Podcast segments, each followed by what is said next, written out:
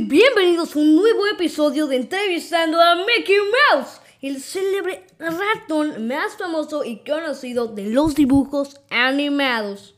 Con ustedes, Mickey Mouse. Gracias, Gala. Bueno, amigos, el día de hoy, como ya vieron en el título del episodio, hablaremos sobre cinco datos curiosos del Rey León. Es cierto, retomamos Maratón Curioso y no olviden que al final del episodio puntuaremos la película con guantes de Mickey. Así que quédense a descubrir estos datos.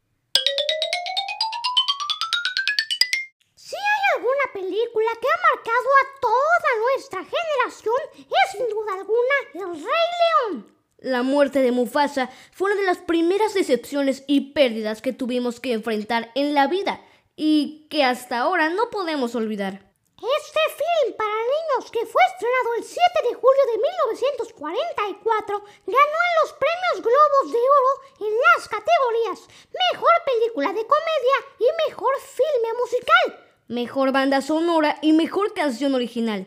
También fue nominada a los Oscars, donde ganó como Mejor Banda Sonora y Mejor Canción Original por Can You Love, Feel the Love Tonight.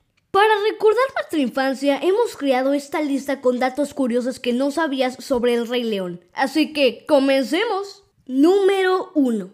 En el primer guion de la película llamado El Rey de las Bestias y luego cambiado por El Rey de la Selva, Scar no iba a tener parentesco alguno con Mufasa. Es por ello que son tan diferentes. Además, en esta versión, Rafiki era un guepardo. Tiempo después modificaron los nombres de los personajes, al igual que descartaron algunas ideas. Es verdad, ya que había personajes que nunca conocimos, pero que estaban incluidos en el primer guion. Nala, por ejemplo, iba a tener un hermano pequeño llamado Mezú, quien iba a salvar a Simba de la estampida. Otro personaje era un lagarto amigo de Nala llamado Basil. Y había otro suricato apodado Tesma. Curioso, ¿no lo creen? Número 2. Aunque debo aclarar que este En una secuencia, Mufasa le pregunta a Sasu qué voy a hacer con él, refiriéndose a Scar. Y este le responde, sería un bonito tapete. Tres años más tarde, en Hércules de 1997, podemos ver una especie de manta con la forma del villano. Vamos con el puesto número 3. Disney enfrentó una fuerte polémica que afirmaba que la película era un plagio de una serie de los años 60 llamada Kimba, el león blanco. Los productores de esta serie decidieron no realizar denuncias en contra de Disney por el poder que significaba esa empresa en ese entonces. Y aunque son un tanto parecidas, cada una tiene su toque distintivo. Número 4. En la cinta de live action, Disney muestra un animal que ya no existe. Lo cual significa que está extinto. Sí, escucharon bien, extinto. Esto ocurre en la escena en la que todos los animales cantan el ciclo sin fin. En esta se muestra por unos segundos a un rinoceronte blanco, un animal que empezó a desaparecer poco a poco, hasta el punto de esfumarse.